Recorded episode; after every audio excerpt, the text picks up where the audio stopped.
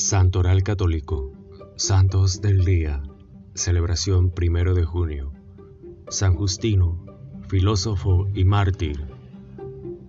Llega a conocer a Dios íntimamente. Empezó siendo pagano, este hombre de mente aguda y alma aún más afilada. En la Samaria del primer siglo después de Cristo, Justino crece nutriéndose de filosofía.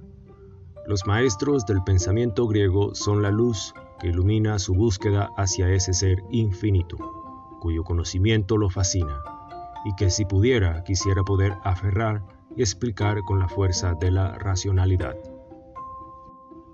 Desilusionado por las filosofías, porque la visión de Dios es para Justino el fin de la filosofía.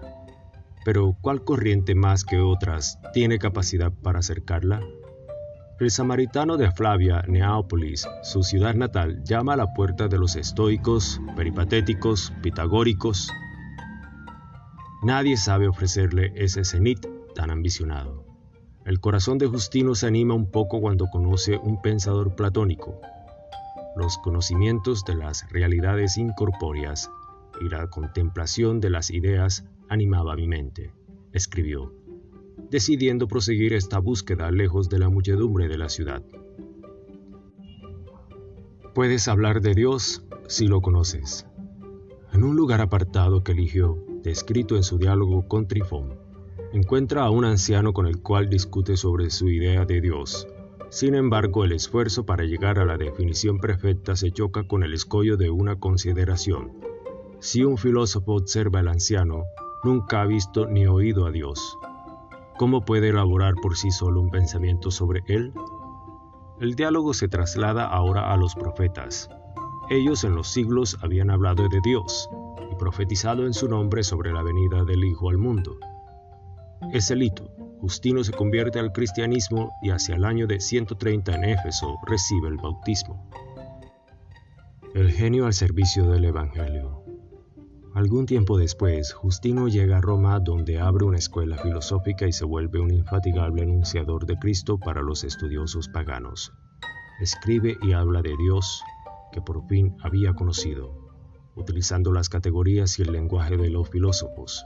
Sobre todo emplea el ingenio y la destreza dialéctica para defender a los cristianos perseguidos, como demuestran sus dos apologías. Justino ataca sobre todo a los que se dedicaban a ser calumniadores, pero para él es fatal la confrontación en público con el filósofo Crescente, furioso anticristiano apoyado por el poder. Justino es encarcelado, irónicamente como ateo, es decir, como subversivo, enemigo del Estado es decapitado con otros seis compañeros hacia el año 165 bajo Marco Aurelio. Se le recuerda desde hace dos mil años la fama del misionero filósofo, al que se debe la descripción de la liturgia eucarística más antigua, permanece para siempre.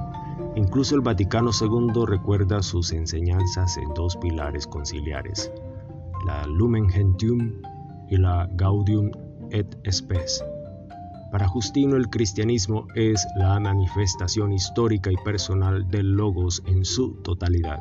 Por ello dirá, todo lo bello que ha sido expresado por cualquier persona nos pertenece a nosotros, los cristianos. Gracias, gloria a Dios.